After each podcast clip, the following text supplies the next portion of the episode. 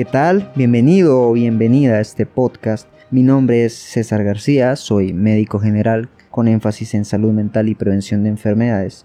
Y en esta oportunidad quiero compartirte algunas de las implicaciones o consecuencias de salud, tanto a nivel físico como a nivel mental, que nos está dejando esta cuarentena, con base en algunos tipos de comportamiento que he visto en la comunidad como lo he visto en las redes sociales. Es una charla informal, así que no voy a complicarte con ningún tipo de concepto extraño ni con ningún tipo de nombre raro, sino te voy a dar las herramientas y las cosas más sencillas posibles y más prácticas que puedes empezar a hacer desde este mismo momento para tanto prevenir estas cosas como para revertir algún daño que ya haya generado. Y comenzamos con la primera consecuencia, falta de sol.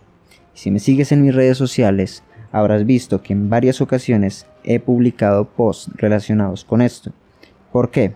¿Y por qué es tan importante el sol para nosotros? Pues sucede que los rayos del sol, exactamente la radiación UV, al entrar en contacto con nuestra piel, lo que hace es desencadenar una serie de reacciones químicas en nuestro cuerpo que hace que éste empiece a sintetizar por sí solito una vitamina llamada la vitamina D3.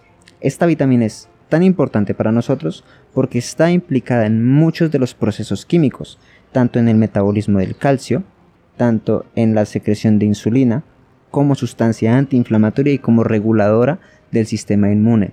Y tiene relación a nivel cardíaco, es decir, a nivel del corazón, y tiene relación a nivel cerebral. De todas esas funciones que te acabo de comentar, la más importante en este momento para nosotros es la regulación del sistema inmune. ¿Por qué?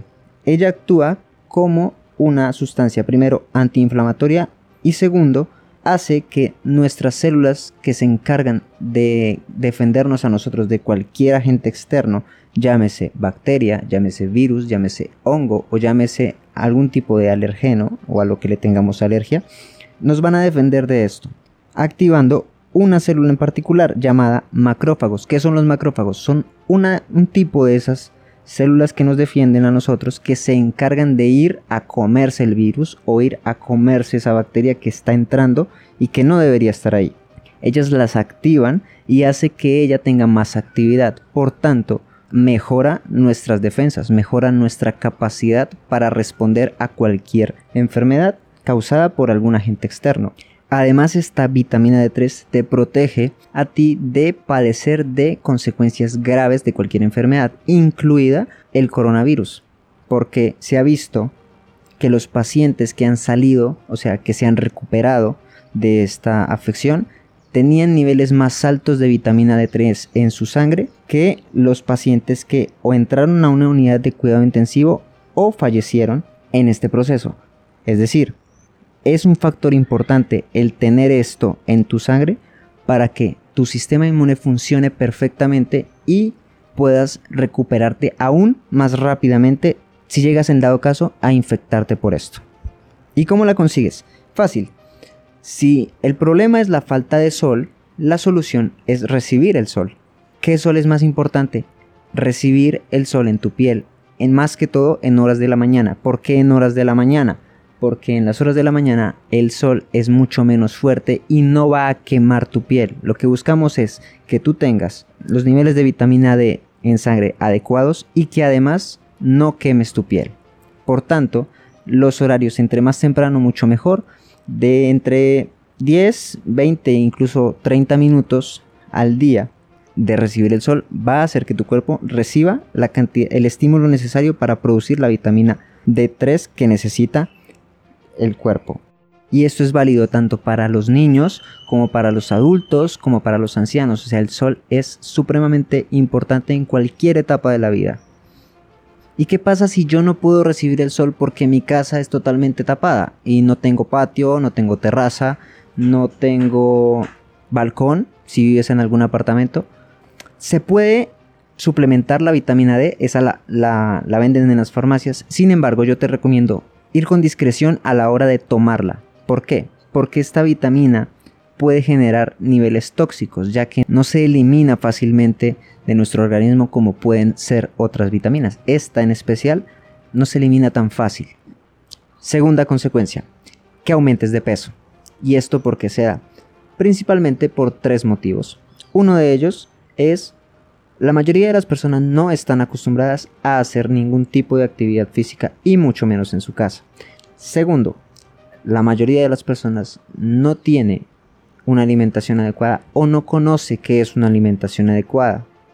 Y el tercer patrón es, como tenemos tanto tiempo, entre, comillas, tiempo libre, la mayoría de las personas ¿qué va, a hacer? Se la va a pasar viendo películas y o viendo televisión o viendo maratón tras maratón de Netflix.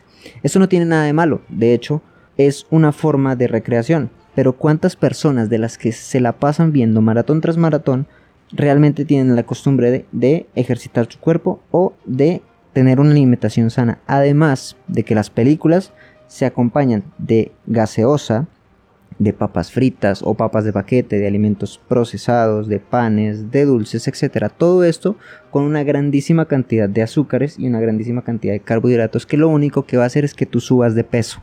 Y el que subas de peso es uno de los factores de riesgo para enfermarte gravedad de alguna enfermedad y te predispone a sobrepeso y obesidad.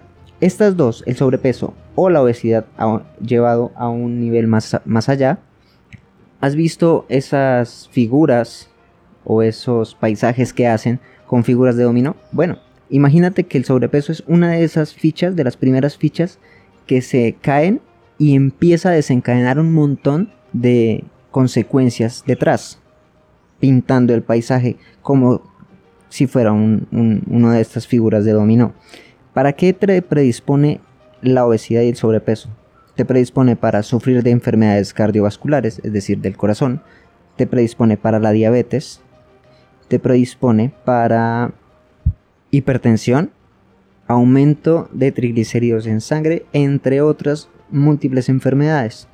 Es decir, no te conviene. Nunca ha sido una buena idea el sobrepeso y la obesidad, a pesar de que hoy en día sea una moda estar gordito o estar gordita. Hoy en día es mejor tener de dónde agarrar, pero eso a nivel de tu salud no es nada buena.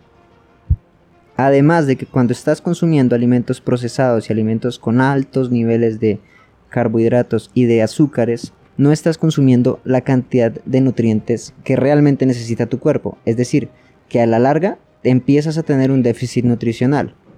¿Y cómo lo solucionas? Con lo mismo que te ha dicho el médico toda la vida, que es actividad física y alimentación saludable. No busques el remedio milagro porque no existe. ¿Qué es el remedio milagro? Es esa pastillita que va a hacer que tú bajes de peso 5 kilos en una semana o 10 kilos en un mes. Algunas existen, algunas sí funcionan, pero esas que funcionan casi siempre tienen efectos secundarios, es decir, casi siempre van a hacer que alguna parte de tu, de tu cuerpo o de tu salud se afecte. Nunca va a haber una pastilla que supere lo que tienes que hacer, que es alimentación, una buena alimentación y una muy buena actividad física. Y no necesitas absolutamente nada para hacer eh, una buena actividad física. Para hacer flexiones o hacer lagartijas que necesitas, el suelo. Para hacer abdominales que necesitas, el suelo. Es más, para hacer sentadillas, también el suelo. En internet hay miles, miles de rutinas hay miles, miles de entrenadores que están constantemente haciendo entrenamientos online totalmente gratis. Uno de ellos, muy bueno además, David el Gato Bedoya, lo encuentras en Instagram. Él hace entrenamientos personalizados, entrenamientos gratuitos en vivo, te enseña sobre nutrición. Puedes encontrar el de tu preferencia, pero lo importante es que comiences a hacer actividad física, porque si no tu cuerpo se va a deteriorar. Recuerda, lo que no se usa se oxida, se atrofia. Y si tú ya de por sí tienes sobrepeso, pues te urge volver a tu peso normal, a tu peso natural. Puedes hacer uso de herramientas tan útiles como el ayuno. Muchas apps en, en los celulares tienen ya de por sí rutinas y tienen planes de alimentación. Es decir, todo lo tienes. Si antes no tenías el tiempo para hacerlo, ahora lo tienes. Así que no pongas más excusas, ponte a hacer esto. Tercera consecuencia, el estrés. Y el estrés constante. Para que me entiendas un poquito, voy a explicarte qué es el estrés. El estrés es un mecanismo de conservación que tenemos todos los seres humanos.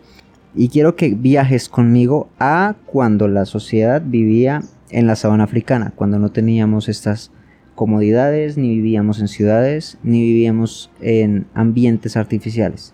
Allá, en la sabana africana, teníamos que combatir contra leones, contra hienas, contra tigres dientes de sable, es decir, teníamos depredadores. Estos depredadores hacían que nosotros tuviéramos la necesidad de un sistema que nos permitiera o bien luchar contra el depredador o huir y salvar nuestra vida. Eso es el estrés. Es una herramienta que utilizamos para salvarnos del peligro. Pero tú me dirás, sí, pero aquí qué estrés va a haber? O sea, no hay, en la cuarentena estoy encerradito en mi casa, descansando, tranquilo. ¿Qué estrés voy a tener? Pues resulta que todo esto es inconsciente porque el estrés no solamente se disfraza de estar cansado, también se disfraza de preocupación.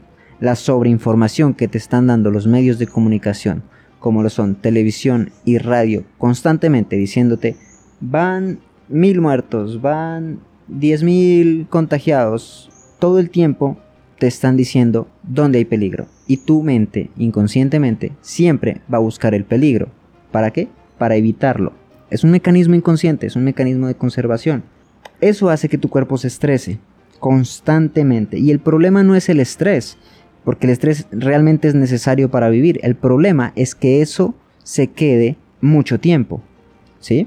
Si bien era necesario para que nosotros pudiéramos sobrevivir allá en la sabana africana, si perduran durante mucho tiempo activados, es decir, te estresas mucho todo el tiempo, te va a afectar en tu cuerpo al nivel del sistema inmune. El sistema inmune se deprime, es decir, disminuye su capacidad y su efectividad, aumentas de peso, porque hay resistencia a la insulina, que es uno de los factores que nos hace subir de peso. Y además te agota física y mentalmente. Y no solo es el estrés en la cuarentena, también es el estrés laboral. Por ejemplo, las personas que más tienen estrés laboral en este momento son el personal de salud, que son quienes están en la primera defensa, están atendiendo a las personas contagiadas, están en un altísimo riesgo de que ellos también se contagien y como ya lo vimos, por estrés, por mala alimentación, por no hacer actividad física, también tienen un altísimo riesgo de padecer de eh, complicaciones de esta enfermedad. En este orden de ideas, no es extraño que alguno de ellos tenga que entrar obligatoriamente a una unidad de cuidado intensivo como paciente o fallezca lamentablemente.